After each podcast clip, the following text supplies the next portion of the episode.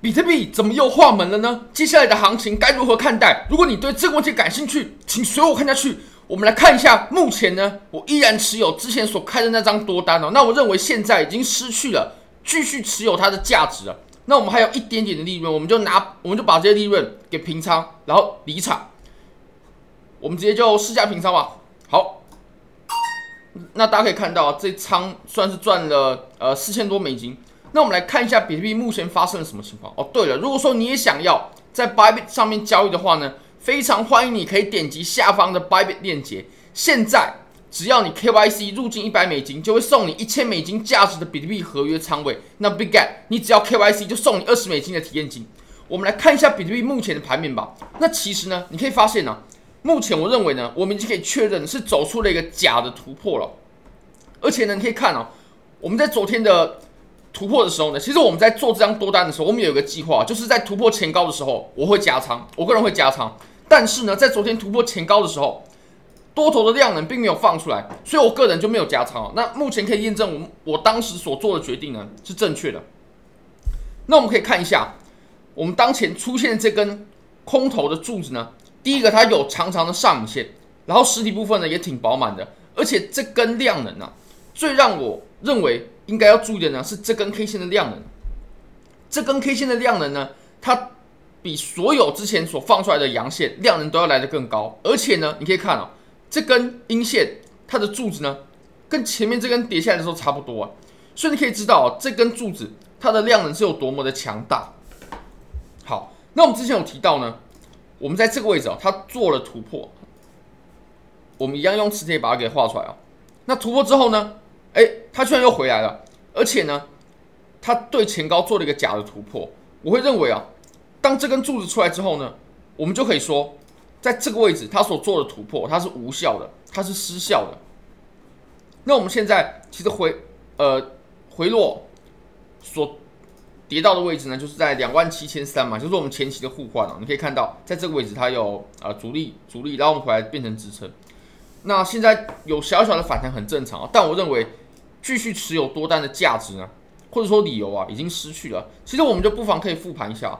我们在过去呢，只要我们一突破趋势线啊，通常我们都会有相应的涨幅出现。你可以看在这个位置啊，突破之后，它立刻回回来了嘛，那这个就是失效的。通常好的趋势线呢，健康的趋势线的突破呢，应该长成什么样子？比如说这里的突破，那就一定要继续持有，或者说呢，我们小一点级别，当然这个是级别比较小的，比如说当时在这个位置的时候呢，我们也可以发现啊，它有一个不错的突破啊，这也是个机会。那更往前当然有很多了，不过呢，有没有失败的突破呢？或者说有没有像我们这次诶这种假的突破呢？诶，有的，比如说在在这个位置哦，你可以发现这条趋势线呢，它一直压制着我们，接触点也绝对够，但我们突破过后呢，我们并没有有效的拉升，跟我们后面看到这种成功的案例呢，其实就很明显不一样了。那你可以发现呢，我们出现假跌破之后啊，诶，它就顺势开启一波新的空头行情。那我们现在会不会直接开启一波新的空头行情呢？这个还不好说，我个人也还没有下空单，因为我认为还不是时机哦。但如果说出现了好的时机点的话呢，我个人是会再入场空单的。那如果我们切到四小时呢，我们也可以发现哦，我认为这个位置哦相当重要，就是我们刚刚在日线所画的互换嘛。你可以看我们空头它下来的这个柱子的量能呢，绝对远远的干过我们的多当时多头上去的情况，而且我们突破所产生的。上涨呢，几乎完全被我们后来的下跌啊给完全的吃掉。那我认为持有多单的任何价值呢，已经失去了，已经失去持有多单的价值了。那我们可以观察一下，其实我们这一波跌幅呢，跌的最凶的，跌的最狠的，其实就是以太坊啊。以太坊你可以你可以发现呢，当我们呢、啊、突破了趋势线过后呢，其实我们早就突破了。比特币它还没有突破的时候，以太坊已经先突破了，而是我们昨天的涨幅呢。完全被吞了回来，你可以发现啊，这个是我们昨天所发生的涨幅。昨天比特币上涨的时候，突破的时候呢，以太坊它冲的就是这一根，结果呢，后来在晚上的时候，半夜的时候，又立刻被我们今天的这根阴线呢给直接打了下来，而且它插针的位置呢，直接就插到了我们当时突破的这个前高点了，真是很狠啊。那我相信以太坊的这次很暴力的下跌呢，其实我认为啊，跟利多出境呢有很大的关系。怎么说利多出境呢？我相信有在关注期货，诶，美国那边期货 ETF 的朋友呢，都有注意到，在十月二号呢，美国上线了非常多档的以太以太坊以太坊期货 ETF。当然了，以太坊期货 ETF，我认为这个没什么好讨论的，因为比特币期货 ETF 早在二零二一年的十二月呢就已经通过了。那我们现在，哎，二零二二年的十二月呢就已经通过了。那我们现在呢是以太坊的期货 ETF，这个上线我觉得就不足为奇了。不过我们可以发现哦，在上线之前，它确实有一波利多的拉升嘛。那上线过后呢，靴子落地，利多出尽，它就开始下跌了。而且我们可以注意到一件，我认为也算是利空的事情哦，就是我们可以观察一下交易量。因为如果说交易量不好的话，那就可以代表，哎，这个标的啊，它对这些投资人来说是没有什么吸引力的。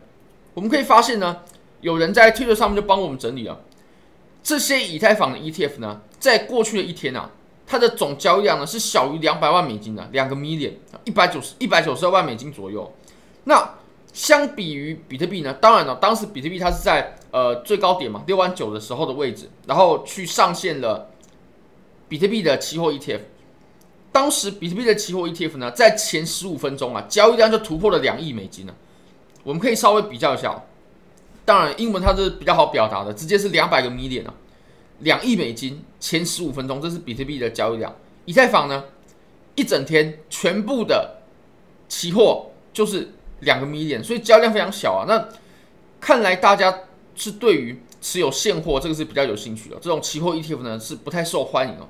那这个利空呢就造成，哎，以太坊它就突然往下。那当然呢，我们还是看盘面嘛，毕竟呃一些消息啊什么的，这个也是我们事后再去解读的。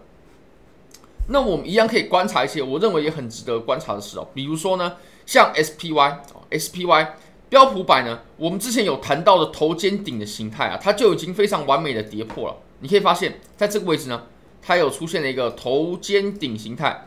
那这个头肩顶形态呢，它在跌破过后啊，它还对颈线有一次回撤。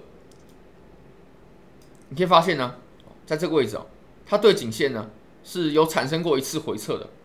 回撤在这个地方，那我认为在 SPY 上呢，这个头肩顶呢是已经成立了，而且它已经跌破颈线了，绝对没问题，已经成立了。那其实我们昨天比特币在上涨的时候呢，SPY 也没有跟上。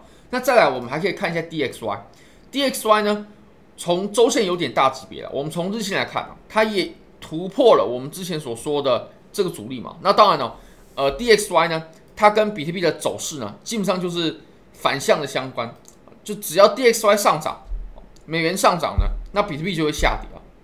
好，非常感谢各位，非常欢迎各位可以帮我的影片点赞、订阅、分享、开启小铃铛，就是对我最大的支持。真的非常非常感谢各位，拜拜。